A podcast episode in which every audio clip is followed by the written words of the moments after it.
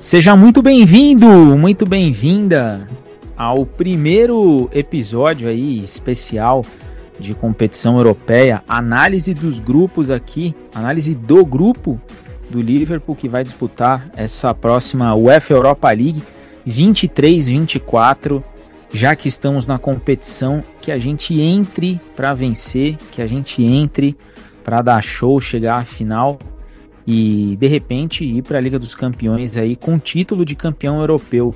Vou ressaltar que este conteúdo aqui do, do podcast é conteúdo todo licenciado by UEFA. Então, você que deve ter ouvido aí no início a musiquinha, o hino da Liga Europa, saiba que somos o único podcast aí é, autorizado a utilizar tanto a logo do, das imagens do troféu quanto as todas as mídias aí produzidas pela UEFA. Então, aproveite porque este conteúdo é exclusivo. Eu sempre falo para apoiarem trabalhos independentes, tem muita coisa boa aí. E antes de mais recadinhos, vou apresentar quem está aqui comigo e vai falar muito sobre os times do nosso grupo, os times do grupo do Liverpool, aí do grupo E da Liga Europa. Orlando, seja muito bem-vindo.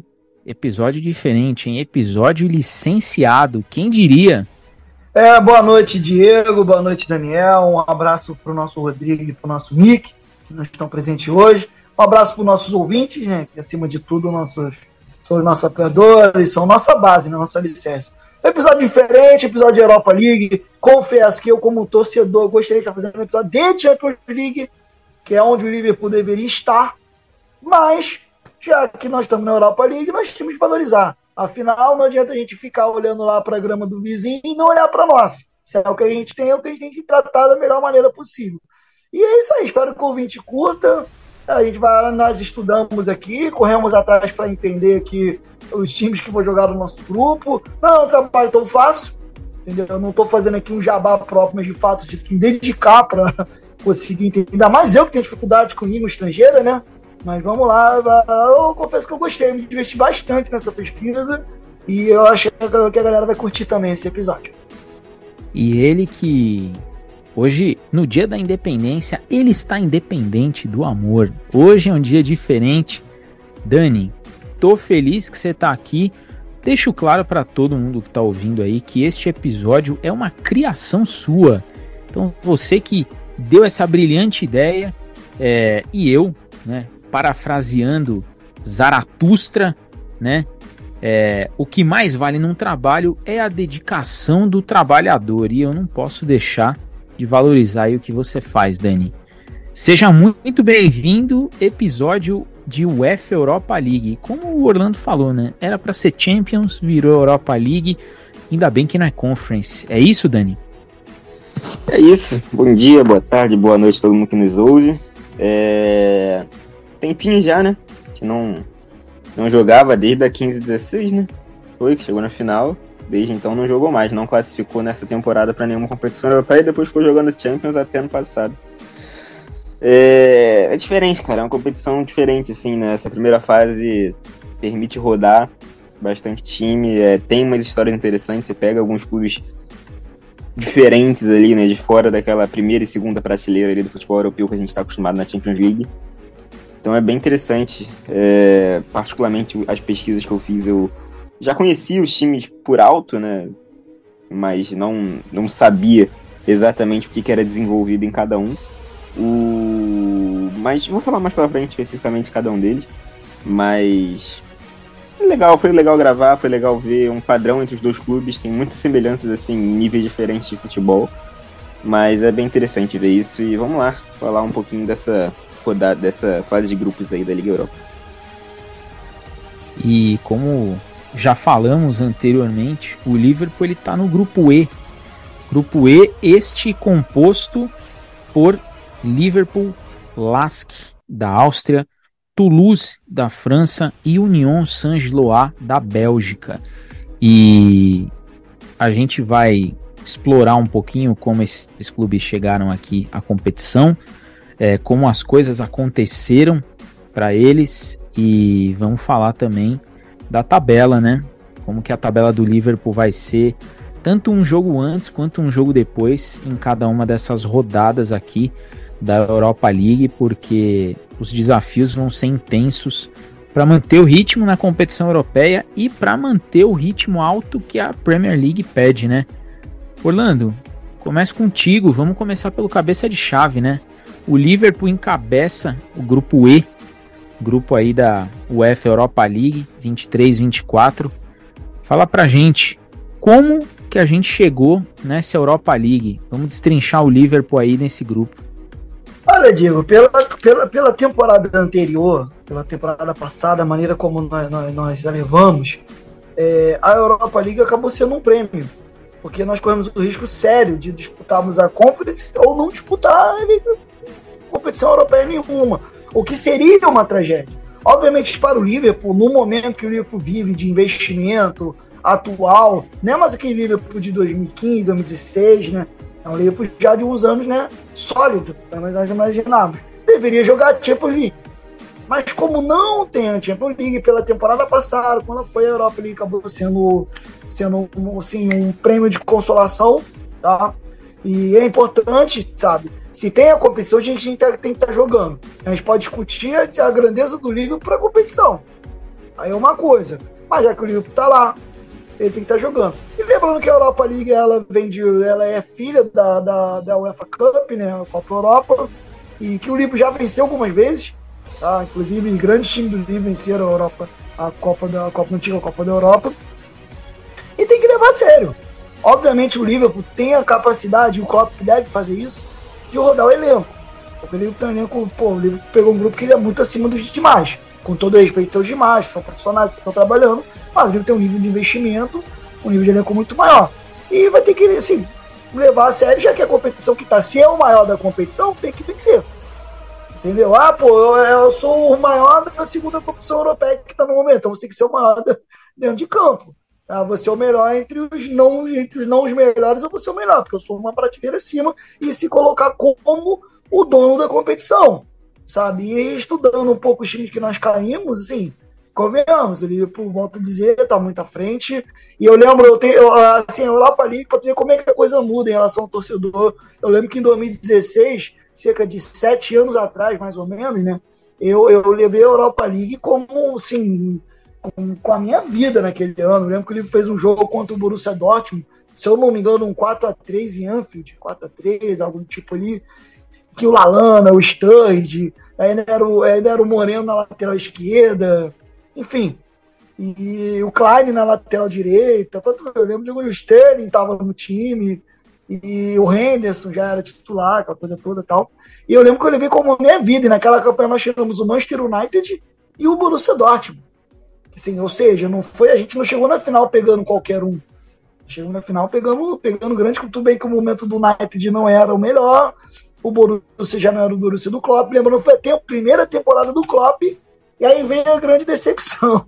Nós pegamos o pai da Europa League na final e o Mariano, que eu, como tricolor, tenho um carinho enorme, nos laterais direitos que eu mais gostei de ver no Fluminense, acabou com o Liverpool na final. E um 3 a 1 tipo assim, de dominância total. E o Liverpool, em um momento você pode dizer, ah, não, o Liverpool mereceu vencer, não, o Liverpool mereceu vencer aquela final. Enfim, e fica essa memória com a Europa League, mas a Europa, a memória mais legal para mim é do jogo contra o Manchester United. Porque eu já participava de grupos, na época o WhatsApp não estava tão em alta, apesar de já existir, o Facebook ainda estava em alta, e eu participava de grupos do Lipo, assim, desde 2008, da época do Orkut, que eu participo de grupos de, de, na época, comunidade no Orkut, de futebol, e vim migrando, Facebook, WhatsApp e tal. E eu lembro que o sorteio jogou a gente pro segundo jogo no, no outro, no outro Trafford. Lembrando que naquele tempo não era tão comum a gente vencer em outra, foi o Trafford, né? Hoje em dia essa coisa ficou mais fácil, a distância é maior, mas na época o Manchester United, já pelo retrospecto da era Faxon, era um pouco assustador pra gente nesse sentido. A gente costuma. Era muito caseiro. A gente com um time pior conseguia vencer em casa, equilibrar pelo fator casa, e fora a gente perdia. Apesar de, assim, pela distância, o Manchester United podia ter vencido até mais os clássicos, mas tudo bem. E aí o segundo jogo foi lá. E eu lembro que nos grupos a galera, tipo assim, totalmente diferente do perfil hoje. Pô, já fizemos, se a gente ganhar o Manchester United em casa, é normal a gente sair lá porque é fora de casa. Direitinho discutir. Eu falei, galera, a gente não pode pensar pequeno. Eu falo, isso aqui é Liverpool, por mais que seja um Manchester United, tinha que ir lá e vencer. Não é mais o United do Fest, não, mas não sei o quê. E acabou que o Liverpool classificou com um golaço do Felipe Coutinho, que ele, eu lembro que ele saiu driblando lá e cobriu o De acho que já era o De já, já era, já era. E é isso, a minha memória de, de Europa League é aquela. E pra mim, pra já foi fantástico. Mesmo que o Liverpool saísse por Borussia Dortmund nas semifinais, já teria sido fantástico. E não o Nath, acabou que chegou à final. Infelizmente nós perdemos, eu fiquei chateado, tá? Mas faz parte. E para essa temporada a perspectiva é totalmente outra. Se aquela temporada era o Liverpool, sim, de segundo escalão de Premier League, não minha história, mas em elenco, convenhamos, era elenco de segundo escalão. É, Hoje não, hoje é um livro de primeiro escalão, por mais que o Manchester City ainda seja o melhor time da Premier League, justo, tanto jogado quanto ele, o livro está entre os melhores e tem que dominar a Europa League. Obviamente, acidentes vão acontecer, porque a Europa League, Europa League nessa fase de grupo, acontece jogos muito aleatórios. E de repente você pega um time fora que não, assim, não tem o mesmo investimento que você nem nada e empata em 0x0, cara. Até porque seu time não tem tanto entrosamento, você, você roda o elenco e tal. Mas mesmo com esses acidentes que possam vir a acontecer, o Liverpool tem que terminar em primeiro na fase de grupo, o Liverpool tem que chegar e vencer a competição. E se perder, que perca para alguém do próprio tamanho, ou uma ascensão, alguém que venha ascensão, entendeu? E realmente, enfim, um momento, aquela coisa toda que a gente sabe que acontece no futebol. É, assim, particularmente, eu não acho tão legal a Europa League com questão de fase de grupo, preferi antigamente, quando era mata-mata, Porém, ao mesmo tempo, entendo que para questão comercial, uma fase de grupo é mais interessante, que você dá seis jogos para os caras. Entendeu? Meio mal você vai ter alguém televisionando, vai receber para ganhar dinheiro, para questão comercial, uma fase grupo é mais legal. Para questão esportiva, eu preferi antigamente tinha um caráter mata-mata. Tirou, passou, passou, o jogo ida de volta. Mas a minha opinião não interessa em relação a isso. O que importa é que o Liverpool, sim, é a responsabilidade de vencer, mesmo rodando elenco. Tá? O Liverpool vai jogar, provavelmente vai jogar com o Jones, com o Elliott, vai jogar ali com, com, com o McAllister ou Endo ali, revezando ali, o Soboslai ali, deve botar time misto, tem totais condições de chegar, enfim, como eu disse, inclusive é um dos favoritos da competição. É, concordo aí com, contigo, Anando, principalmente nessa questão de ser favorito. Talvez seja o elenco mais de maior valor aí da, da competição. O Dani, temos o Lask, Lask não, temos o Toulouse da França, que chegou aí via Copa da França, né? Venceu uma Copa Nacional, teve aí sua chance de ir para os playoffs e desembarca na Liga Europa, caindo no grupo E, grupo do Liverpool. O que, você traz de Toulouse aí pra gente?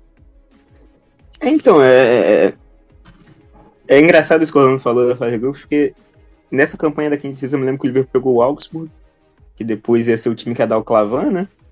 É, pegou o Manchester, o Borussia, que foi o jogo maluco do gol do Lovren, e o Vila Real, que naquela temporada foi para a Champions League, né? Ele terminou em terceiro ou quarto na La Liga e foi para a Champions League. E na final perdeu para o Sevilha. Mas na fase de grupos eu não lembro um único adversário que o Liverpool jogou, assim. A fase de grupos da Europa League era a pior tortura que você podia ver, assim, do seu time. No caso, hoje não é mais a pior, porque você tem a fase de grupos da Conference League, que consegue ser mais bizarra ainda mas é, permite esses times mais aleatórios. O Toulouse, particularmente, eu só conheci. Assim, é um time que frequentou a primeira divisão da França por algum tempo aí, na, na última década.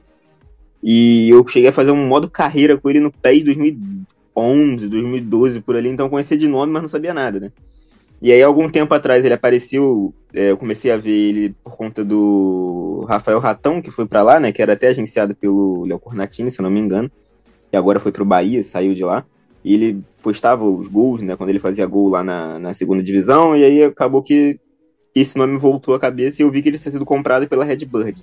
A Redbird é a dona do Milan, hoje em dia, né? E tem uma parte minoritária da FSG e, consequentemente, uma parte minoritária do Liverpool, né? Até chegou a cogitar que teria algum problema, porque tecnicamente times do mesmo dono não podem jogar competições europeias. Mas a gente sabe o que acontece, né? O o Leipzig e o Salzburg até se enfrentaram já, apesar de ter aquela justificativa de que o Leipzig não é do da Red Bull, é só a patrocinadora do clube, por toda aquela questão do 50 mais 1 lá da, da Alemanha, mas o próprio presidente do time garantiu que eles jogariam e eles vão jogar, né? Então, assim, ele foi comprado em 2020 por 20 milhões de euros, né? Estavam na segunda divisão, a promessa era voltar para a Ligue 1. E a Redbird conseguiu cumprir a promessa ali com um orçamento de cerca de 30 milhões, né? Focou muito na própria base do time, na própria categoria de base e naquela questão de análise de dados, que é bem padrão dos americanos, assim, né, dentro do esporte nesse sentido. É... E aí eles subiram, conseguiram subir, né? Subiram ali, acho que dentro de uma ou duas temporadas já conseguiram voltar. E chegaram na Liga Ana, assim, com um orçamento de 40 milhões na primeira temporada, né?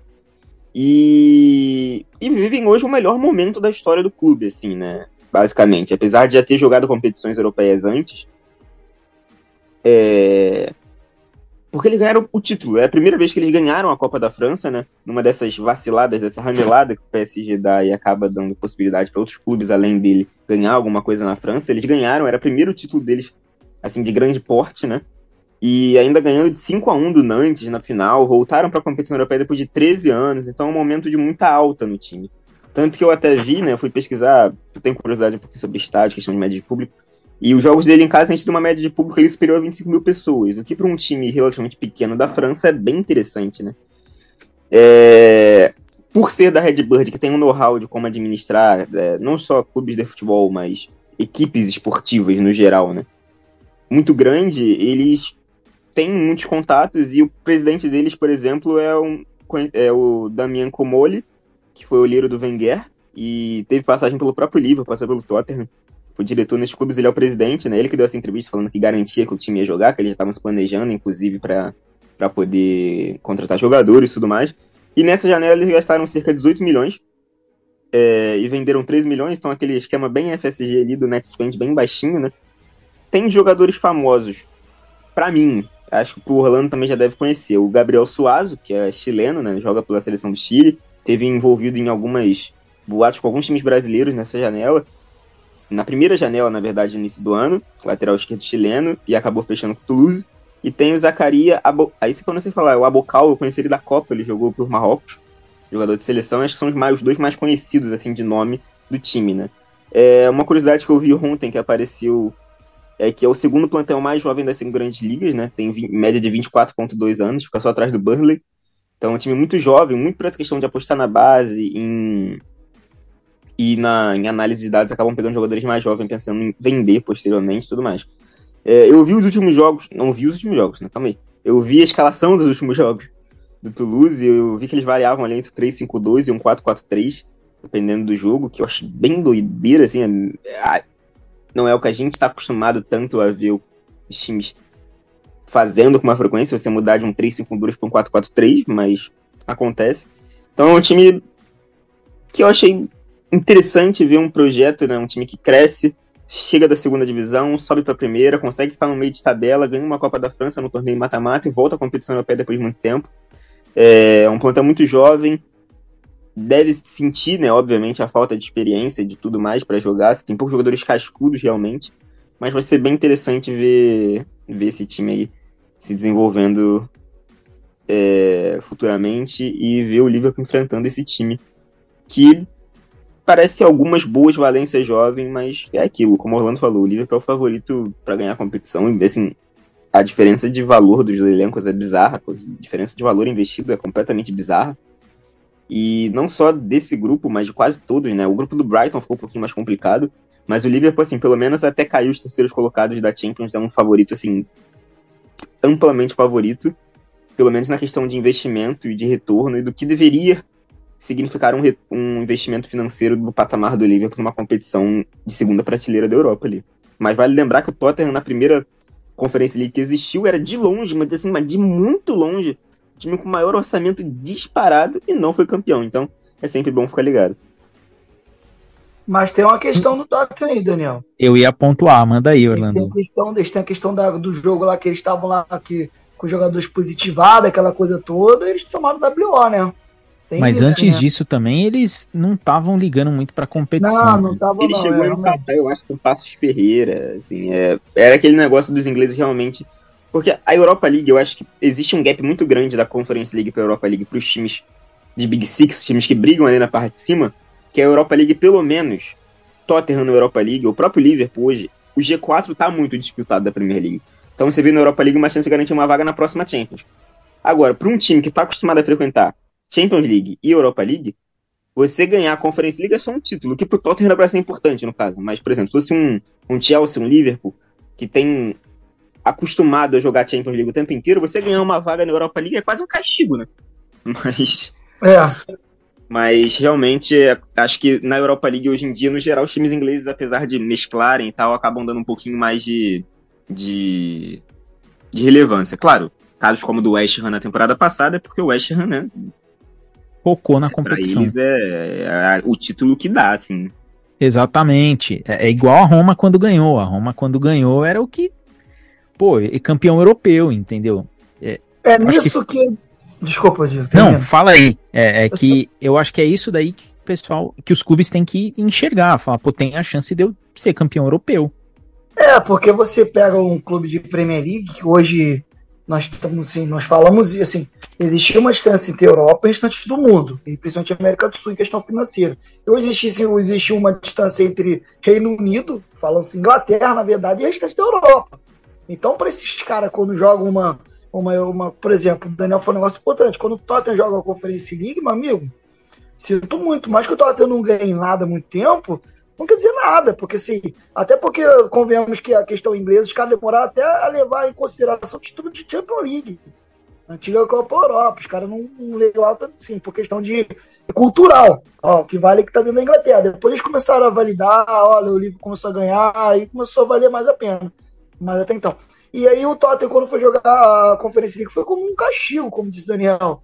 E literalmente desistiu. E veio a questão da Covid, mesmo após esse resultado ruim, ele desistiu de vez naquela época entendeu? E eu seria amplamente favorito. Eu lembro que teve um jogo que o Kane fez quatro gols na primeira fase. Tipo assim, sobrando. O Harry Kane, se botasse só caras, só o Harry Kane, ele resolvia, não fazia quatro, teria feito dois, mas teria vencido, sabe? Então tem isso, tem a questão cultural inglesa, e eu lembro, e desde cedo, eles assim, nunca levaram tanto em consideração competições europeias chegando na Champions League.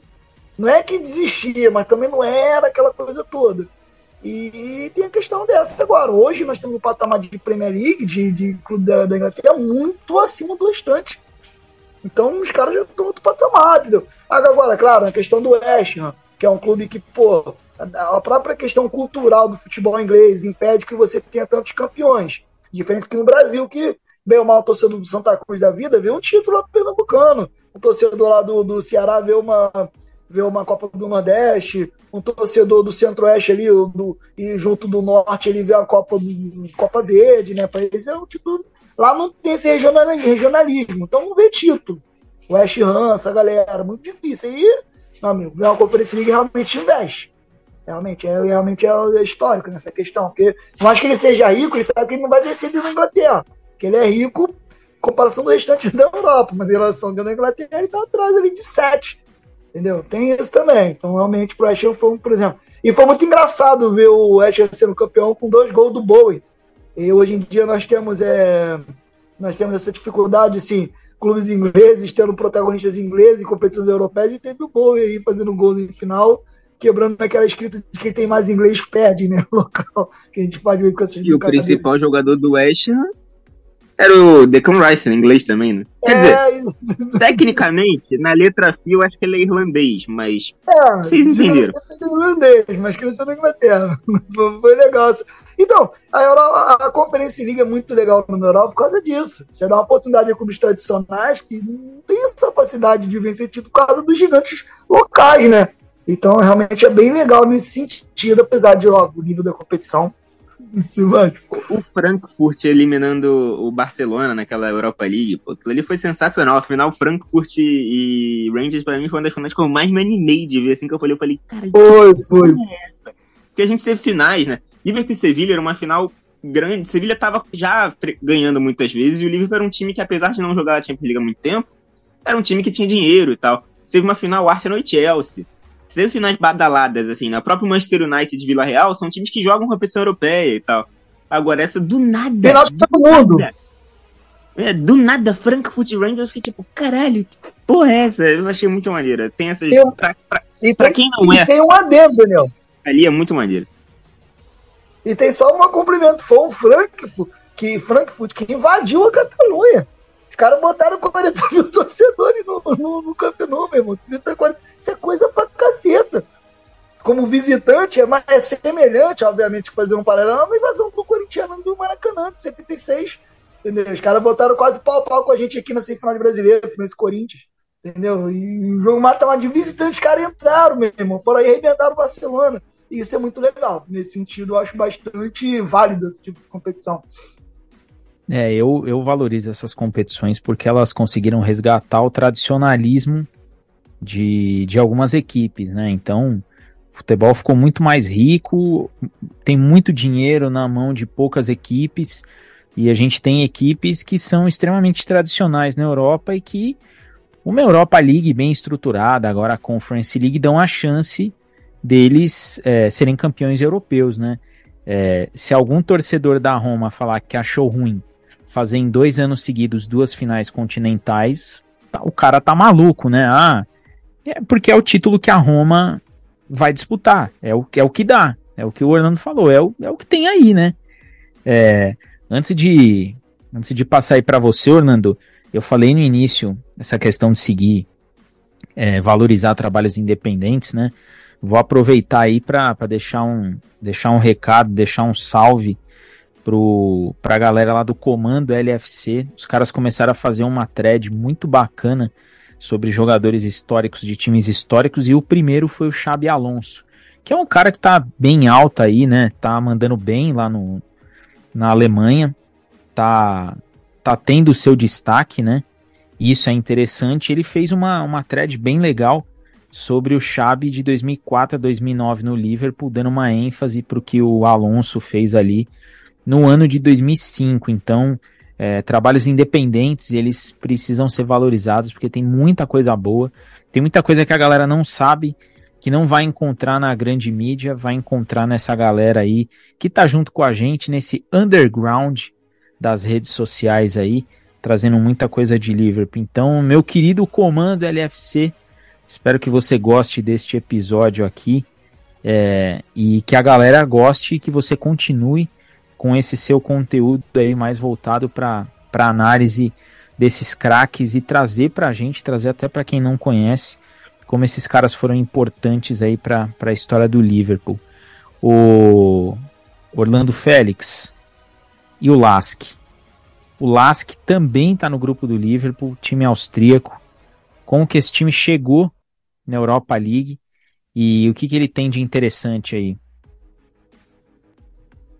Cara, assim, eu estudando sobre o Lask, eu vou primeiro falar sobre o fator histórico. Eu, assim, ele não é um dos maiores clubes da Áustria, tá? Ele, mas ele é tradicional. Ele sempre teve ali na primeira divisão, cai, volta, aquela coisa toda tal. É um clube, se de 1908, entendeu? Só tem dois títulos nacionais uma Liga Austríaca de 1965 e uma Copa Austríaca de 1965. Ou seja, o 1965 foi o auge da história do, do Lask, tá? E vinha aqui passando dificuldades, com o antigo dono ele chegou a cair, chegou à terceira divisão. Jogadores brasileiros passaram por lá, assim, claro, não são jogadores tão conhecidos no mercado nacional, nem em primeiras ligas da Europa, mas passaram por lá. E, e ali na meados dos anos 2000, ali, 2015, não lembro, exata, não lembro exatamente o ano, ele foi comprado por, por um grupo austríaco. E esse grupo austríaco fez um trabalho de, de, de, assim, de recuperação do clube tá? E o clube voltou à primeira divisão, saiu da terceira, tem até história bonita, jogou a terceira, passou, jogou a segunda, passou. E assim, o mais legal é que ele, por exemplo, ele tinha um estádio que, assim, eu tenho muita dificuldade de pronunciar os nomes, então não vou me arriscar, mas até 2019 era um estádio para 6 mil pessoas, cara. E batia ali 5.500, 5.400, ou seja, mais de 90% da taxa de da taxa de, de ocupação do estádio ou seja, tem uma torcida ali. Ele não é da capital, ele é de uma cidade chamada Linz, né, ali na Áustria. Dificuldade novamente de, de pronunciar. Ali perto e... do Meia. Hã? Ali perto do Meia. Perto de onde? Do Meia. Ah, pertinho de gente de dentro aqui, a gente segue aqui a Água Santa aqui, destino Quintira, a gente chega no, no, é verdade, de fato, no Lins. Cidade chamada Lins. E assim, é um clube que tem se recuperado. E, assim, o mais legal é que assim, ele tem brigado com, com o RB Salzburg, né? O clube lá que, que vem vencido o campeonato austríaco há muitos anos seguidos. E, e, e, tem brigado, chega em terceiro ali, teve em 2020, chegou a brigar, perdeu o campeonato por diferença de pontos, sei lá, de um, dois pontos, entendeu? Não chegou a ser campeão, chegou a brigar pelo título, mesmo tendo menos investimento. E assim, é um clube interessante, não é um dos maiores. Mudou o estádio, hoje tem um estádio hoje para 19 mil pessoas, se eu não me engano, que foi inaugurado em 2019. E agora, como foi o caminho dele para a Europa League? Foi o último terceiro colocado, Campeonato Austríaco, tá atrás ali do, dos principais. E ele fez uma campanha, ele jogou, ele não entrou na primeira prévia da Europa League, mas entrou, acho que se não me engano, na terceira, na segunda. E eu assisti, não vou mentir para vocês aqui, eu não assisti todo o jogo, mas assisti os momentos, os melhores, os melhores momentos a partir dos gols. E assim, um clube da Bósnia, que eu não me arrisco a dizer o nome, porque tem mais consoante do que vogal, eu não consigo falar isso. E ele assim, passou meio que passando no, no asfalto, irmão. Foi um 2x1 um em casa e 1 um a 1 um fora. Sim, apertado. Orlando. É, eu. O nome do clube é Zrinski. Essa é, é a pronúncia correta. Zrinski. Zrinski. Quando eu vi mais consoante que vogal, fiquei assustado e mexi. Porque tem S no meio ali, tem Z, tem K, tem H, enfim. E participou. E assim, para mim, o principal destaque do time, assim, que eu, mais, que eu achei mais interessante foi o jogador número 10, Robert. Zunzin. Cara, esse, ele é um jogador austríaco. Eu não lembro se eu já vi jogando na seleção, mas ele é um 10 muito versátil, porque ele não joga como um 10 simplesmente armador. Ele joga como um 10 ponta de lança. Ele é um cara que tem 1,90 de altura, 1,89, ele distribui a jogada e ele dá e ele passa ele entra na área o tempo todo. O clube joga num 4-4-2 losango, tá? Ou seja, tem um volante, dois homens abertos ali fazendo meia direita e meia esquerda e o Zunes como principal, como 10. E dois atacantes à frente. Só que muitas vezes vira um 4-3-3, porque ele dá a bola para um atacante que abre para lateral e entra para fazer a função de centroavante. E isso eu achei muito interessante, tá? E ele é um jogador, na minha opinião. E aqui eu não vi, não vi análise nenhuma de ninguém, eu só vi os lances. E esse cara é diferenciado, porque ele, hoje ele não tem mais nível, obviamente, para jogar em nível de, de um campeonato mais forte, até porque ele, pela idade, tem 31 anos e tal, mas dentro do, do Lask ele sobra. Eu vejo ele sobrando. E o primeiro gol do Lask, ele fez dois gols no, dois, na, no jogo de ida, no 2x1. E os dois gols chutando da entrada da área. Tá? E os dois jogos, jogos de meia. Um deles ele tenta dar o passe, o defensor rebate, e quando a bola volta, ele bate, bate, bate pronto. Deixa nem cair no chão e coloca lá no cantinho. E o outro ele vem carregando e bate rasteira lá, Ronaldo. Cruzado lá no cantinamente fora da área. É um cara a gente ficar preocupado. Sim, não acredito que o Lasco vai fazer frente ao Lipo, vai dificultar, até porque, assim, clubes do mesmo patamar ele passou apertado, não acho que um Liverpool da vida ele vai conseguir, entendeu, fazer uma, uma frente.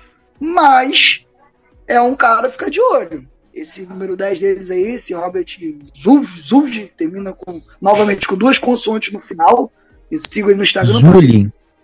Zully. Essa é a pronúncia. Zully. É, Zully. É, enfim, é um cara que, que é diferente no time deles. É, é um time arrumado, pelo que eu vi ele, bem compacto. Inclusive, tem uma marcação na saída de bola interessante. Os dois gols deles, do, dos três gols que eu vi, né, desse confronto da Europa League, dois pressionando a saída de bola, marcando em cima e pegando o respingo ali. Inclusive, o gol dele foi assim, pegando o respingo da defesa que eles pressionaram. E é para se tomar cuidado. Acredito que o livro deve ser os dois jogos. O Manchester United encontrou com eles há pouco tempo. Acho que 19 20 ou 20 21. Numa das fases das oitavas da, da, da Europa League. E passou o carro, né? Fez 2x1 em casa e 5x0 fora. Mas o time já é outro também em relação àquele. Assim, o Liverpool tem a obrigação de vencer, tem que vencer, mas tem que respeitar. E aí tem que ter alguém no Liverpool que faça esse trabalho que eu fiz. De ir lá olhar qual é a principal característica dos caras, o que, que eles têm de melhor, onde a gente pode neutralizar. Porque no fato de você ser superior, não te permite ser arrogante. Entendeu? Ser superior, você entender como superior como um, olha só, eu sou superior porque eu sou um cara inteligente. Eu tô vendo que a gente gasta aqui, sei lá, 50 milhões, os caras gastam um. Porra, eu sou superior. Mas isso não me, não me permite ser arrogante. Eu tenho que ir lá e ter que ver como é que joga, como é que... e usar o melhor que eu tenho para vencer esses caras. Entendeu? E é assim que funciona. É assim, novamente, é, acho que o Lipo vence os dois jogos, tá? Mas fica essa análise aí, inclusive eu gostei muito do, do Zuli, como disse o Diego, gostei bastante ver os gols dele. Chão é um tipo de cara que eu gosto bastante, aquele meia que não é ah, um meia que dá e para, que ele é só cerebral. Não, ele é um meia ponto de lança. Ele vem carregando, ele bate gol e entra muito na área. Muitos melhores momentos eu vi, ele dava a bola e entrava para receber, entendeu? Quase virando um 4-3-3. E assim, é, foi o que eu estudei, que eu entendi sobre o nosso glorioso Lask do Lins, aqui no MEI, perto de casa, onde passo 2-3-2, inclusive. Vai ser interessante que é o nosso jogo de abertura. Extremos fora de casa contra o Lask, vai ser uma partida que tomem nota para o meio-campo ali de 31 anos, Juli. Este é o nome do homem. Ô Dani, e aí a gente também tem, além do Toulouse, né, e do Lask, tem o Union Saint-Gilloise, time belga. Como que esse time chegou até a fase de grupos aí da, da Liga Europa e tem, tem algumas curiosidades aí dele, né? Manda aí, Dani. Então, esse grupo ele me fez ver que eu realmente perco muito tempo jogando modo carreira. Porque o Toulouse já tinha feito uma carreira com ele, né? O Lask, eu fiz uma carreira com o Austria Klagenfurt, acho que é assim que se fala.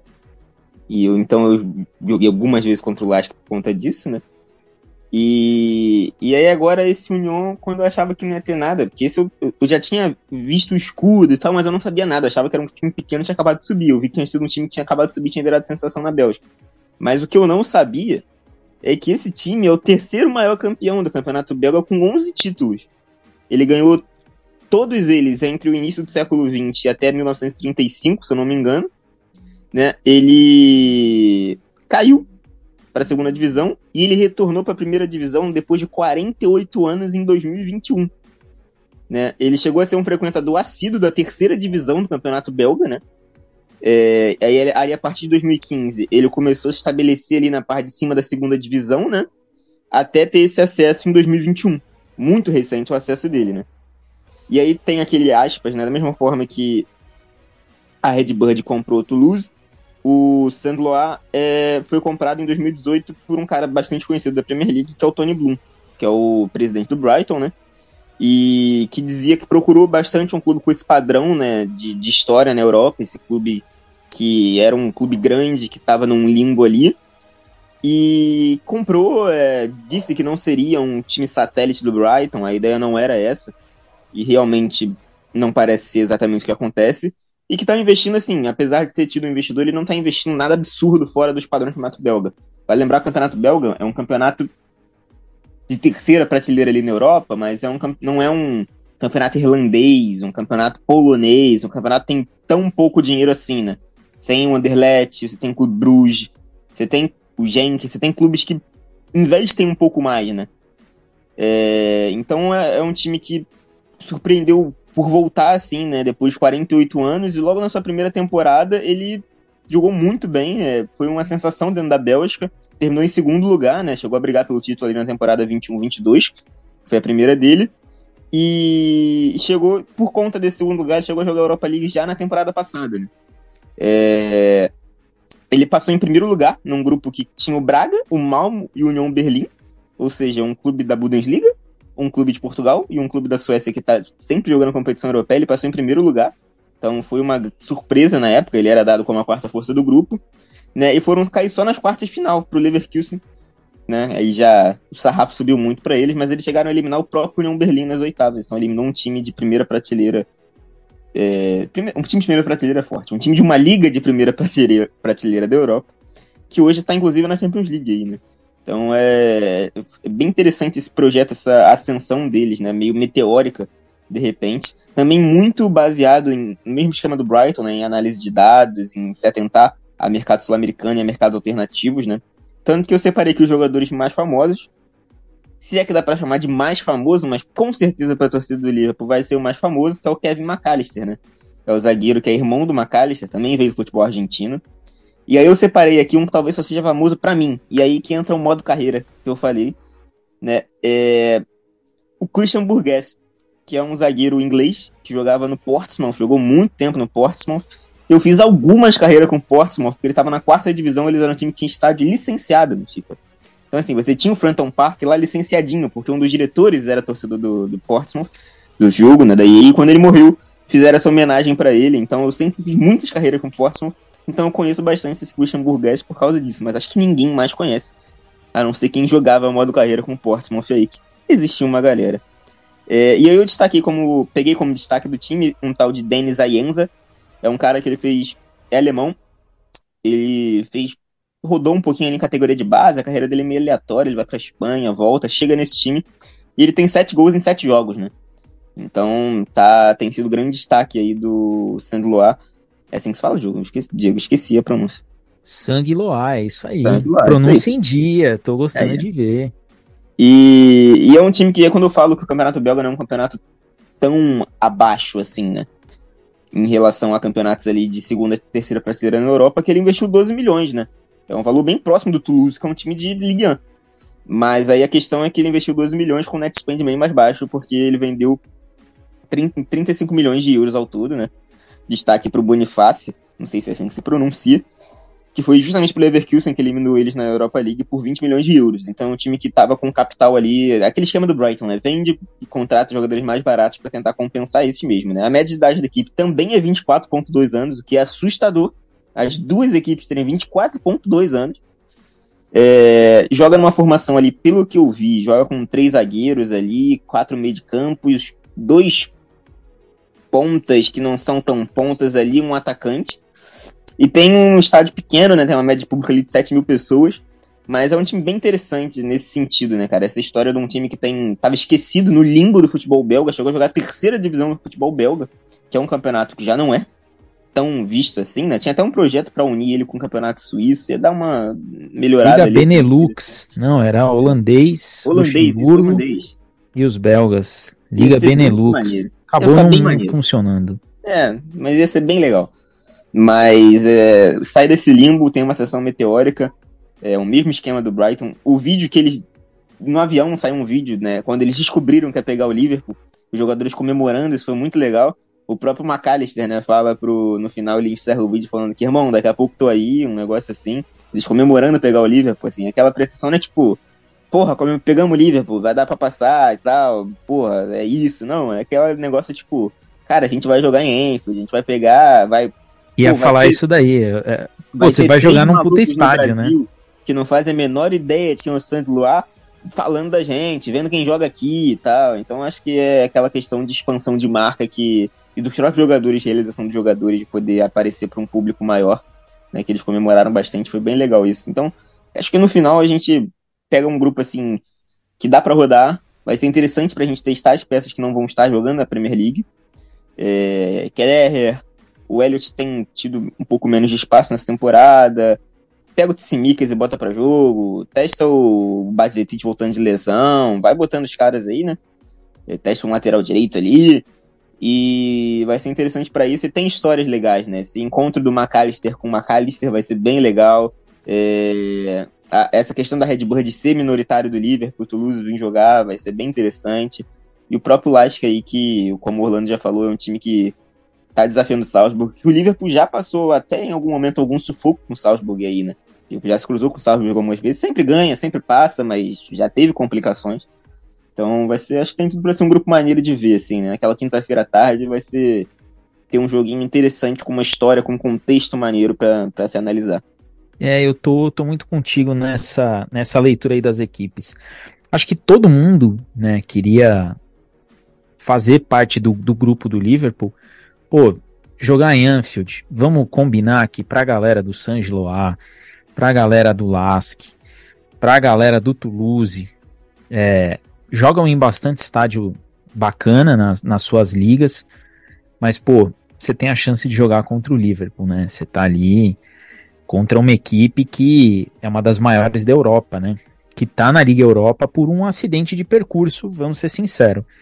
Mas que a gente espera que não alivie para os seus para os seus adversários. Eu vou vou começar aí deixando deixando alguns abraços para essa galera que nos segue, pro Cleiton Guimarães, pro Doda, tá sempre falando com a gente, pro João, que tá na Europa, o João tá sempre, tá sempre curtindo aí o, o podcast, pro Tiago, meu querido mano do Corre, pro Daniel Dias, que não é Dantas, é Dias, tá sempre falando com a gente, pro Willy, pro Paulo de Tarso, que tá sempre mandando bastante pergunta aí pra gente, e o, o Gabriel, ele fez uma pergunta aqui que vale a pena a gente responder. É, Orlando, já que você falou de Liverpool, eu vou perguntar para você. É, o Liverpool é o time a ser batido nessa Liga Europa? É, é a equipe que quem ganhar do Liverpool potencialmente vai poder falar que tá próxima de ser campeão ou não? Pelo nível que a gente deve enfrentar, não, também não é tudo isso. Olha, quem ganhar do Liverpool, sim, tá próximo de ser campeão. É um dos é o principal time a ser batido nessa fase. É, na próxima fase a gente não sabe o que pode acontecer, né? Porque pode acontecer alguns desastres. Aí, sei lá, vem o Napoli da vida aí jogar a Europa League. Desastre quando eu digo nível de Champions League, né? Um Sevilha. Um Sevilha, pai da Europa Sevilha League. Sevilha não, pelo amor de Deus, hein? Não, o Sevilha provavelmente vem, tá? Ele vai lá, ele assim, é meio que macetado isso. Ele classifica para Champions, termina em terceiro, vem jogar a Europa League e maceta a Europa League. O pai da Europa League. Aliás, os pais da Europa estão na Espanha nesse momento. É o Madrid, o pai da Champions, e o Sevilla, o pai da Europa League. Mas enfim, é, assim, tirando esse momento, quando chegar a gente vai ver quem vem da, da dos desclassificados da Champions, né, os terceiros colocados da Champions para cá, o Liverpool é um time a ser batido. E muito provavelmente, pelo que nós temos visto na Europa League, na Champions League nos últimos anos, o Liverpool vai continuar sendo um time a ser batido. E mesmo que o Sevilla venha, tirando a brincadeira, né, o Liverpool vai continuar sendo um time a ser batido. Sabe, o time da Premier League hoje, de primeiro escalão, Big Six, se não tiver outro Big Six ali, alguém ali, ou assim, ou um Big Six, ou alguém, o Real Madrid, ou porra, o Bayern de Munique, irmão, é o favorito. Assim, isso é, não tem como. O nível de investimento, a questão é muito maior. O Liverpool é um time histórico. Além do investimento, é um time histórico, um time acostumado a ganhar a competição europeia. Entendeu? Então o Liverpool é sim o camarada que fez a pergunta, que foi Diego? Gabriel. Gabriel, o Liverpool é o time a ser batido. E se não for o time a ser batido, algo tá errado. Se não o time a ser batido, a gente tá torcendo, sei lá, pro La Corunha, pro Liverpool lá, assim, enfim, não é o Liverpool. O é o time a ser batido história e o investimento absurdo que tem. Não tem como. Ô Dani, para você aí a, a tabelinha do Liverpool. Liverpool enfrenta agora no dia 16, né? Voltando aí de, de data FIFA, enfrenta o Wolverhampton fora de casa e sai, vai para Áustria jogar contra o Lask. Aí a gente tem o West Ham em casa, Leicester em casa pela pela Carabao, é, aí a gente enfrenta o Tottenham fora e aí a gente recebe o Union Saint-Gilloise. Depois a gente tem Brighton fora, tem o Everton clássico em Enfield e tem o jogo contra o Toulouse, fechando aí a primeira a, ah, os jogos de ida da Liga Europa em Enfield. É, a gente tem aí jogos importantes, né? Antes ou depois desses jogos de Liga Europa e contra adversários aí que são potenciais é, perigo né, ali na frente. A gente tem, antes do Lask, o West Ham, que vai ser um jogo difícil. A gente tem o Tottenham antes do União Saint-Gilloise e tem o clássico, né, contra o Everton e logo em seguida tem o Toulouse. Dá pra gente olhar para essa primeira fase e pensar em um time misto ou tem que pensar em força máxima para garantir essa classificação e mescla o time nos jogos de volta? Ah, não, para mim é time, eu diria nem misto, eu diria quase todo reserva. É, não porque eu acho que vai passar tranquilo, mas aí nos primeiros três jogos tu arrisca o time reserva para ver no que dá. E, e depois tu, se como vê que tá apertando, tá subindo o sarrafo, tu bota time titular.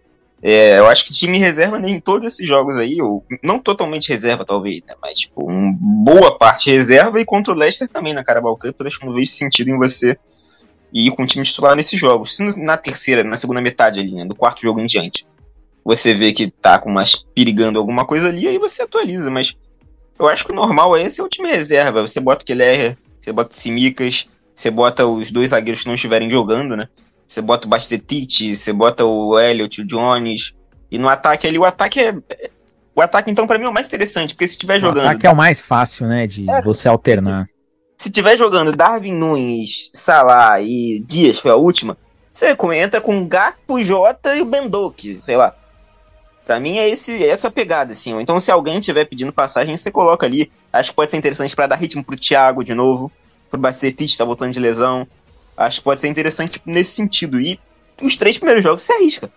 Não tô dizendo que ele vai ganhar nove pontos, não, nesses três primeiros jogos. Mas, se você vê ele ganhou três, ganhou dois, aí tu, opa, e tu bota o time titular, chama a cavalaria e tenta resolver. Mas eu acho que a princípio é isso, é um time misto ou quase todo reserva ali, né? Acho que o ideal é esse para você não, não cansar. E você, Orlando? Você acha que tem que. Vamos de time reserva nessa primeira metade aí de, de Liga Europa ou vamos resolver logo a parada? Então, eu vou falar um negócio aqui que eu não gosto de, de, de usar esse termo time reserva para Europa League, sabe? Porque o Liverpool tá no grupo que ele é muito acima, na minha opinião, dos demais. E a gente tem um banco ali que precisa de entrosamento. O Elliot não tem tanto protagonismo como já teve. O próprio Jones, o ataque é fácil. Dá pra dar minutagem para todo mundo, cara. time Sicas, que é um bom lateral. Entendeu? Então não digo aqui botar time reserva para menosprezar a competição ou o adversário. Mas colocar um time que a gente sabe que dá para vencer, que é competitivo, e você fazer essa galera jogar. Para quando você precisar dela em alto nível, na própria Europa League numas quatro finais sem final, você tá essa galera ali sabendo quem você pode contar. Entendeu? Então o Liverpool deve ir sim, na minha opinião. Na verdade, já vai fazer, independente da minha opinião. Mas eu apoio isso. Colocar times alternativos mesclados, sei lá, você coloca seis ali diferentes dos titulares, quatro titulares, aí depois cinco titulares, depois se inverte. E assim vai. Eu sou super a favor. Agora, botou os seis primeiros jogos de mesclado. Porra, conseguiu só três pontos, amigo. Aí é o que o Daniel falou, aí você bota todo mundo que você vai virar vexame. Entendeu? É nesse sentido. E é interessante, galera, novamente para o entender, não é porque por nem menospreza a competição, mas é muito importante todo mundo estar jogando, porque é, alguém desfoca daqui a pouco e é interessante você já, é importante ser alguém que você sabe que já dá para contar, que joga, que já conhece a dinâmica, que está no, no, meio de campo, entendeu? A, a, gente tem de 1 a 11, mas para uma competição tão longa é o elenco, meu amigo. Elenco é importantíssimo. Europa League, com o grupo que a gente pegou, dá para dar uma rodadinha ali, colocar isso, e aí a gente vai saber, ó, esse dá para contar, isso não dá. Foi como falou o Daniel, o Thiago, usa ele, o Bacedic, entendeu? Usa ele, usa o menino. É interessante. Inclusive, eu tava vendo um vídeo esses dias agora do, do, do Pitaluga defendendo o chute do Salah, do, do Van Dijk. Achei maneiro pra caramba. Obviamente ele não é o segundo goleiro, então não vai ter essa oportunidade, mas quem sabe no jogo aí bota o Keller e ele na reserva. Entendeu? É. Um menino de 18 anos para 19, já começa, entendeu? Porque o Adriano não foi escrito. O Adriano não foi escrito. Não foi. Então tá só o Keller e aí os jogadores sub-20, né? Então provavelmente o Pitaluga pode aparecer no banco ali em algum momento. Pô, já é uma, uma rodagem pro menino de 18 anos, 19 anos agora, se eu não me engano, tem dois anos que ele saiu pro Liverpool, né? Mais ou menos. Por aí, não é? Deve ter 18, 19 anos pra goleira jovem pra caramba, e pelo que eu entendi, já tá entrosado com a galera ali, treinando com o Salah, treinando com o Van Dijk, sabe? Fala. A própria oportunidade para mim é o Doak, cara, é o cara que eu mais quero ver, o Ben Doak, o escocês, porque é um cara que, assim, na Premier League ele vai ter muito pouco espaço, porque o Salah é um fominha do caceta, e se sai o Salah, ele não é a primeira opção ali, todo mundo, todos os outros atacantes vão entrar na frente dele, entendeu? De titular. É, e o... Então, assim, é uma chance de tu ver o moleque em ação, e a vantagem da, da Europa League para mim, a única vantagem em relação à Champions League nesse sentido, nesse momento, é que, por exemplo, você pega um grupo como o do Brighton, acho que pode apertar um pouco mais e equilibra um pouco mais as coisas. O grupo do Brighton é um grupo complicado, assim, para a Europa League. Mas a vantagem é, o Liverpool ele pode não, para mim é muito difícil essa temporada, eu acredito, uma opinião minha, o Liverpool ganhar a Premier League. Ponto. Mas o Liverpool tem uma vantagem em relação ao Newcastle, em relação ao City, em relação ao Arsenal. Esses caras, eles não vão. O Newcastle, então, o grupo que o Newcastle pegou é um dos bagulhos mais bizarros, assim, dessa temporada, assim. Então, é, são, eles vão ficar tendo meio de semana ali jogos em que não dá para rodar sempre. O Manchester City talvez rode melhor, pegou um grupo ok e tem mais elenco. Mas, assim, é uma vantagem. O Liverpool pode dar ritmo, como o Rolando falou, e descansar quem tiver precisando descansar para focar na Premier League. Porque a Premier League é aquilo, se você chega em dezembro muito bem, tu ganha um fôlego e uma confiança pro resto da temporada. Então acho que é o momento de você usar o elenco, você dar confiança pros jogadores, você testar os jogadores e você poupar quem precisa poupar para focar na competição que é mais importante que a Premier League. Apesar de eu achar a Europa League, não vou dizer a maior chance de título, porque é um campeonato que ainda tem uma fase de grupos e um mata-mata, então seria um pouco incoerente falar isso. Que qualquer tropeço dá bosta.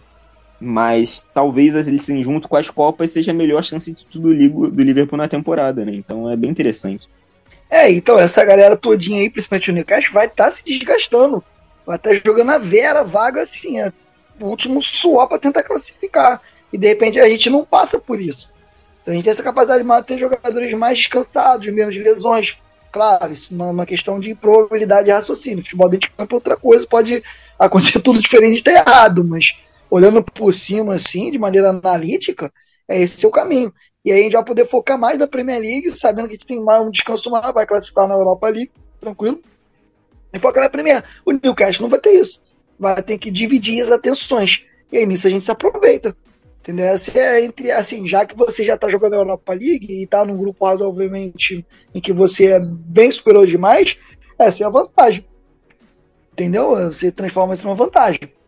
Dito isso, agora sai a primeira escalação contra o Lais, que é Alisson, Arnold, Van Dijk, Konatê, Robertson, Bert, McAllister e o Soboslai, Salah, Luiz Dias e Darwin Nunes. Aí o Van Dijk rompe o ligamento, o Salah fica paraplégico e o Soboslai... Pelo amor de Deus, hein? Desaprende a andar, e aí acabou a temporada. Não, é nem, a gente não pode nem cogitar acontecer nada disso daí. É, pelo amor de Deus, Europa League, a gente perder jogadores importantes aí é pra. Aí é pra benzer tudo que tem. Tudo que tem na cidade. É, antes de, de passar e de deixar uns recados, eu vou passar aí pelos grupos, né? Dessa Europa League, porque nós vamos falar bastante. Grupo A, que é o grupo do West Ham. West Ham, Freiburg, Olympiacos e o Baixka Topola da Sérvia. O grupo B, tem o Olympique Marseille, o Brighton, o Ajax e o AEK. Esse grupo do Brighton vai dar o que falar, viu? O Brighton que não se cuide. O grupo C tem o Sparta Praga, o Betis, o Rangers da Escócia e o Ares, lá da Grécia. O aliás, o Ares é da do Chipre, não é da Grécia. Ares é do Chipre. Ares Limassol. Atenção, Diego, atenção. É, grupo D, Atalanta, Rakov, Chestova, o Sturm Graz e o Sporting de Portugal. No grupo E, Liverpool, Lask, Toulouse e Union Saint-Gilloise. Grupo F, Maccabi Haifa. Os israelenses chegaram aí, hein? Os caras conseguiram. Panathinaikos, Rennes da França e o Villarreal. No grupo G, Roma, Sheriff Tiraspol, Servette da Suíça e o Slavia Praha. No grupo H, Bayer Leverkusen, o Haken, Molde e o Karabag. Então grupos aí bastante bastante interessantes. Eu vou vou deixar aí alguns últimos recados, deixar um abraço lá pro Léo, pra Letícia, pro Lucas Smith, pro Matheus Petri, pro Nilo, nosso amigão aí do Caminhantes, essa galera toda do Caminhantes, o Pedro Henrique, pro João Grassi, pro Gabriel Elias, pro Cadu, uma galera que tá sempre aí falando, tá sempre comentando do podcast. Então, aquele abraço aí para vocês. Esse episódio é dedicado aí para vocês. E palpite para esse jogo de estreia. Orlando, Lasque Liverpool fora de casa. 2 a 1 um, Liverpool. Dani. Vai tomar um gol ali, vai com time alternativo, é, vai tomar É a um nossa susto, cara, né, Orlando? É a cara do Liverpool. jogando mal. É. Vai jogando mal. É meu palpite pra assistir. Tá com toda a cara de nível pra assistir. 2x1 um bem apertado mesmo. Seu palpite, Dani. 1x0, gol de cabeça do Matip. Que isso, hein? Que, que palpite específico. Eu vou até fazer uma fezinha nesse palpite aí, porque se acontecer, você ouviu primeiro aqui. É, trouxemos tudo, né? Falamos das equipes, trouxemos as curiosidades, como joga cada time, o que a gente espera do Liverpool. tabela nessa, nesses três primeiros jogos aí, porque vai ser correria pura. E também trouxemos boas reflexões aí das diferenças da galera do Big Six que tá na, na Champions pra gente que tá na Europa League e diferente do Daniel, eu acredito, uma partezinha de mim acredita que o título da Premier League ele vai acontecer. Não ele vai acontecer, ele pode acontecer. E eu acredito que vai passar muito pela gestão dessas duas competições. Carabao, para mim, é, põe o time que der para pôr contra o Leicester. O Leicester tá na Championship, também não, não, vai buscar muita coisa. Vai com o que dá. Caiu fora, caiu ok. Já temos essa competição, já ganhamos esse título recente. Para mim, tem que dar uma focada em Premier League e Europa League. É, valeu a pena, né? Esse episódio, episódio licenciado, episódio diferente aqui da Somos Liverpool. Orlando, avisa o pessoal que muito em breve a gente volta para falar aí de West Ham e Liverpool. Galera, é um abraço especial aí, entendeu? A gente trabalha muito aí. Desculpa aí qualquer eventual erro, a gente acaba errando mesmo, eu aqui principalmente, faz parte, a gente tá botando a cara tapa. E escuta aí, espero que o próximo episódio seja de vitória, né? A gente quer, assim como o Diego, eu não aposto minhas fichas num título do Liverpool, não é isso, mas eu acredito sim na possibilidade de um título de Premier League. Até porque aqui é Liverpool a gente acredita sempre. Entendeu? Eu já vi cada coisa esse clube fazer, coisa de, de maluco. Quando a gente mais espera, toma pau, sei lá, do último colocado, quando menos espera, vai lá e vence. É um negócio meio, meio bem doido, na verdade, de passagem parafraseando o craque Neto. Mas enfim, abraço para todo mundo aí, Daniel, Diego, e até o próximo episódio. E é isso. Europa League aí, qualquer dia nós estamos aí. Vamos vencer essa parada. Dani, eu espero sincero e honestamente que você esteja aqui no episódio do jogo contra o West Ham. É, tomara que seja um episódio de vitória e que a galera guarde este episódio 131 aqui de Europa League.